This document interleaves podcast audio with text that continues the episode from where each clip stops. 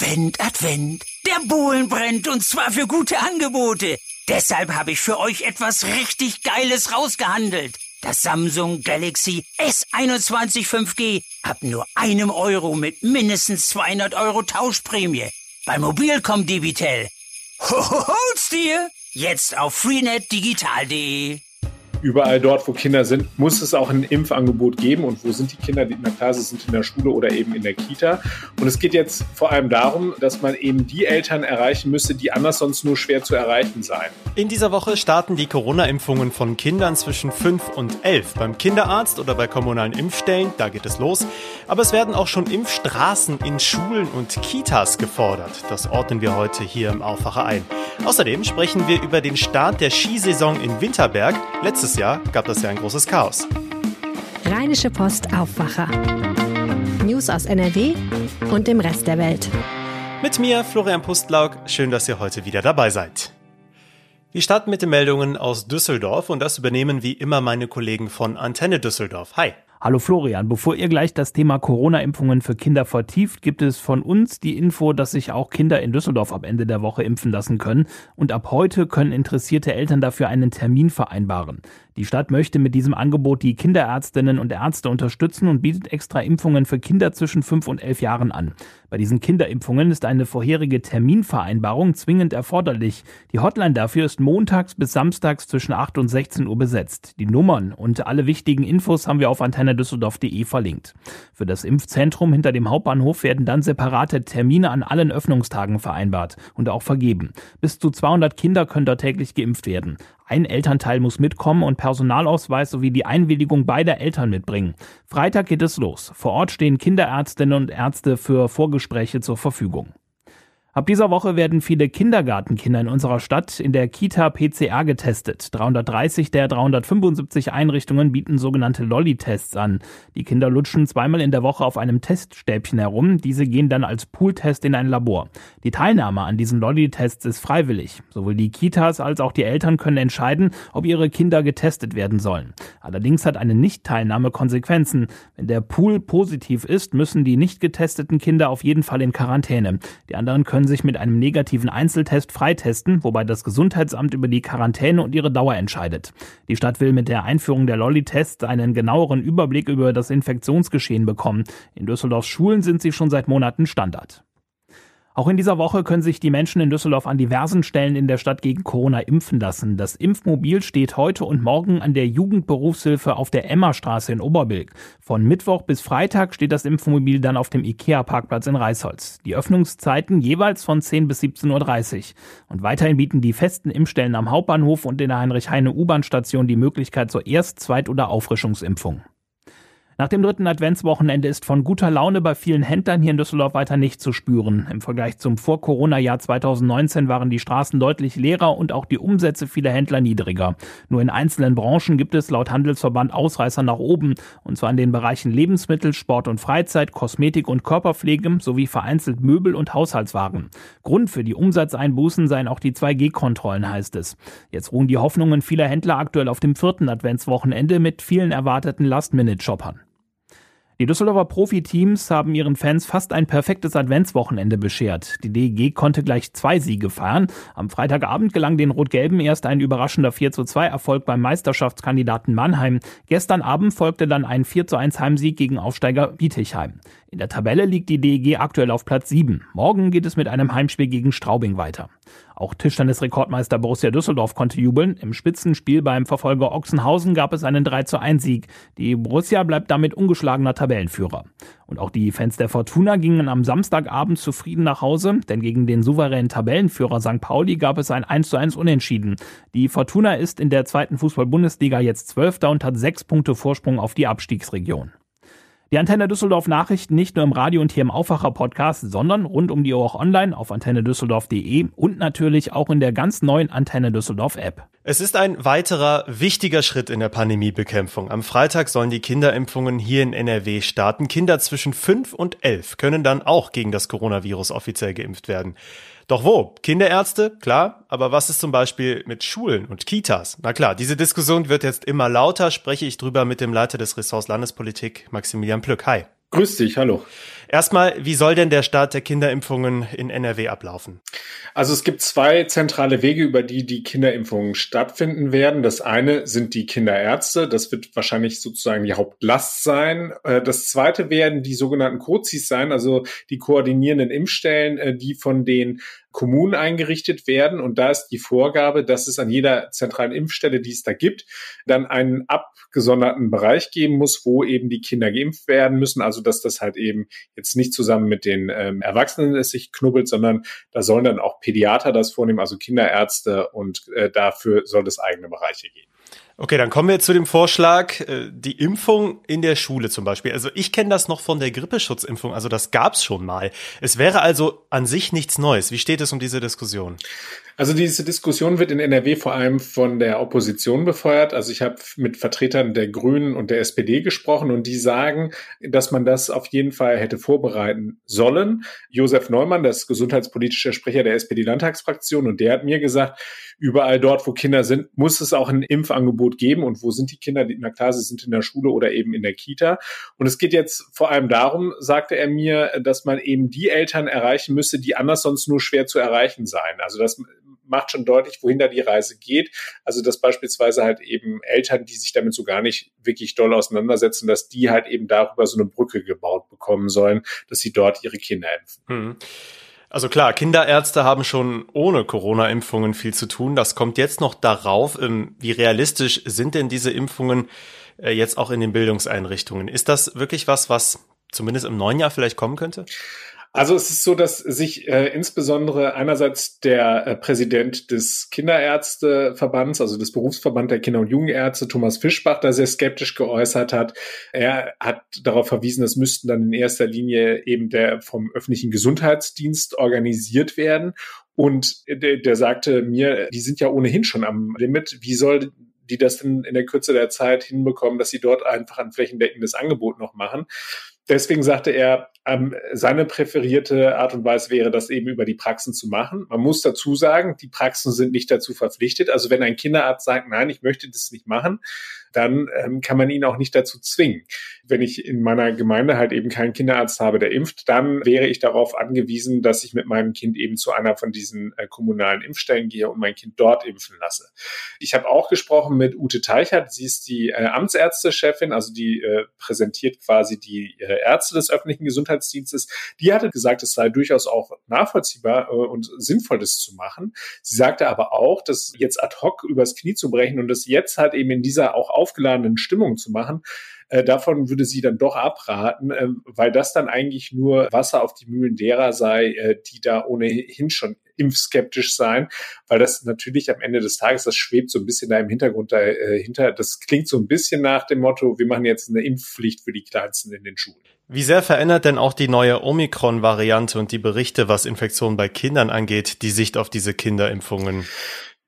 Ich glaube, dass das tatsächlich dadurch, dass wir jetzt erste Berichte darüber haben, dass eben Omikron sehr viel aggressiver sich verbreitet, auch bei, bei Jüngeren, dass das halt eben diese Diskussion jetzt weiter befeuern wird. Es, ist, gibt eine große Verunsicherung, muss man sagen. Die STIKO hat ja gesagt, dass jetzt erst einmal bei den fünf bis elfjährigen, über die reden wir ja jetzt in diesem Bereich, dass dort äh, es jetzt keine allgemeine Empfehlung gibt, sondern dass dort jetzt erstmal die fünf bis elfjährigen sich impfen lassen sollen, die eine Vorerkrankung haben oder diejenigen, die halt eben regen Kontakt haben zu Leuten, die eben immungeschwächt sind. Sie haben aber zugleich es auch ermöglicht, dass sich jeder nach einem Beratungsgespräch freiwillig äh, für eine Impfung seines Kindes entscheiden kann.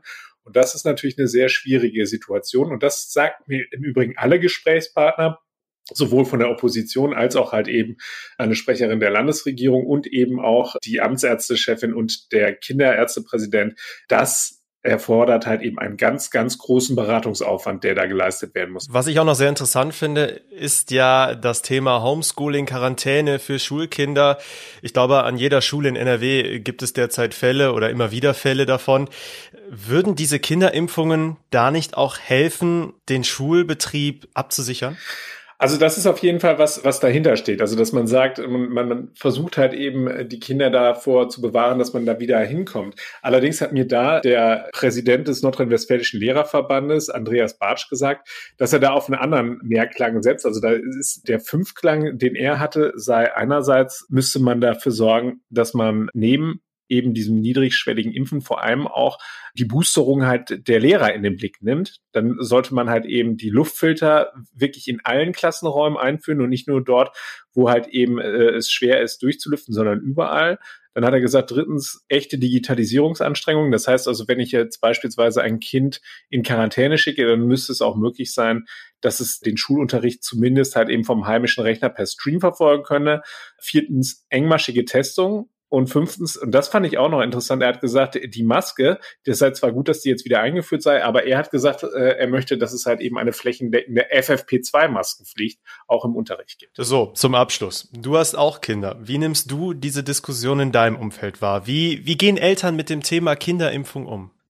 Also ich glaube, dass diejenigen, die sich früh dafür entschieden haben, dass sie sich selbst impfen, auch jetzt äh, sich entscheiden werden, auch ihre Kinder zu impfen. Es ist eine heiß diskutierte Nummer, eben halt eben auch vor dem Hintergrund dieser STIKO-Empfehlung, die ja jetzt nicht so flächendeckend ist und die nicht sagt, wir empfehlen das für alle Kinder, sondern die halt eben schon diese Einschränkung gemacht hat und dadurch ja so ein bisschen die Verantwortung auf die Eltern und auf die Kinderärzte abgewälzt hat. Es ist allerdings auch analog, muss man dazu sagen, zu der Impfung der 12- bis 18-Jährigen. Da hatten wir es auch so. Da war es auch eine mehrstufige Geschichte, dass eben erst eine vergleichbare Empfehlung für die 12- bis 18-Jährigen gegeben worden ist und dann nach einiger Zeit wurde das dann halt eben doch dann für alle empfohlen.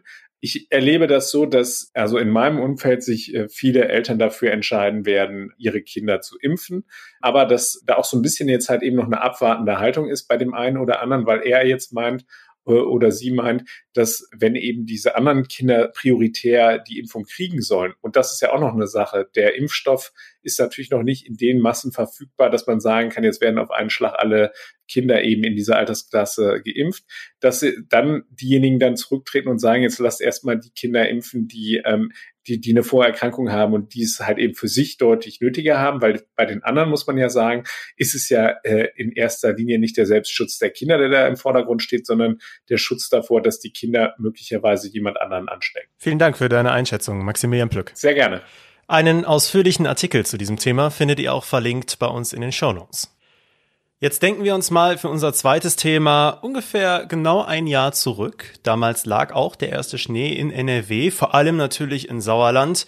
Und diese Bilder haben viele von uns noch im Kopf die Bilder von den sehr vollen Straßen rund um Winterberg. Na klar, der Skiort wurde um diese Zeit praktisch überrannt.